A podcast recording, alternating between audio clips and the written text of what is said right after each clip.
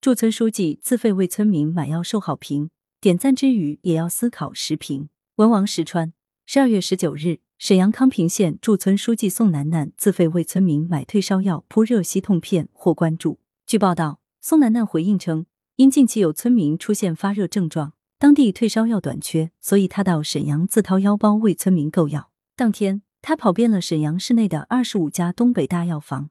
累计购入一千粒退烧药，被误以为是倒卖药品的。驱车一百八十公里到沈阳买药，免费发给村民。这些药虽花不了多少钱，但关键时刻能派上用场。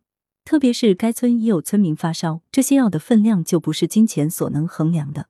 有一个细节是，宋楠楠一度被当成倒卖药品的，这也反衬他当时确实跑了不少家药店，也没少辛苦。表面看起来，这是再寻常不过的凡人善举。但再一细想，便知事情并不简单。买药是小事，但是在新增感染者正处于快速增长的阶段，跑到城市里买药是有一定风险的。买药送给村民也是小事，但能解村民的燃眉之急，能安定人心。如此说来，为村民买药并免费发放，小事不小，意义重大。有个细节值得一提：宋楠楠是驻村书记，这个身份意味着责任。显然，宋楠楠没有辜负村民的信任。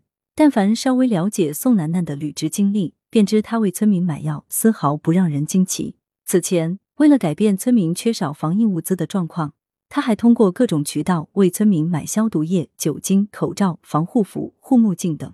不久前，有媒体报道，宋楠楠驻村四年半，将一个三百三十户、一千三百人、自然灾害较多且全村无产业、农民无工作、集体无收入的典型的“三无村”，变成了网红村。不仅让村民们富起来，自己也成了全国人民满意的公务员。具体是怎么做的？比如收集村民家的鸡蛋，用定制的精美包装盒包装，并亲自代言，讲述鸡蛋背后的故事，让这些笨鸡蛋迅速成为网红鸡蛋，让地瓜、笨鸡、小米等几十个品种的农副产品逐渐形成了产业化和规模化。在电商平台上开设店铺，培训农村大嫂做网络主播，通过平台扶持。迅速积累了一大批粉丝，为网店的发展提供了新的动力。名乎此，便知为村民买药，只是宋楠楠为村民办的另一件寻常事。从这个角度看，宋楠楠是可敬的。他用赤子之心塑造了驻村书记的形象，用滚烫情怀书写了共产党员的风采。这样的驻村书记越多，乡村就越有发展希望，村民就越有幸福感。在点赞之余，也需要思考两点：一个是。当前乡村购买退烧药相当困难，不是每个村都有宋楠楠。那么如何疏解乡村的购药难题？再一个是宋楠楠呼吁全社会关注村里的困难群体，比如留守老人。应该说这一呼吁很有道理。如果老人发烧了，吃了退烧药就能退烧，那还罢了。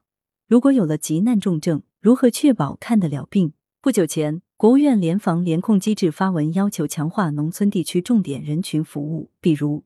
要充分发挥县乡镇政府、村民委员会及其公共卫生委员会、乡镇卫生院和村卫生室作用，摸清村组内合并基础性疾病的老年人、孕产妇、孤寡老人和留守儿童等人员健康情况。无论缓解农村用药短缺，还是重点关注农村困难群体，都要把工作做得更实更细，让村民们有钱赚，日子过得没压力、有嚼劲，便是幸福。这是宋楠楠做驻村书记的一个感受。宋楠楠为村民买药深受好评之余，也带给了人们更多思考，比如应深思如何擦亮党员身份，如何让村民更有获得感，如何让更多目光聚焦农村发展。来源：羊城晚报羊城派，图片：视觉中国，责编：付明图，江雪源，校对：彭继业。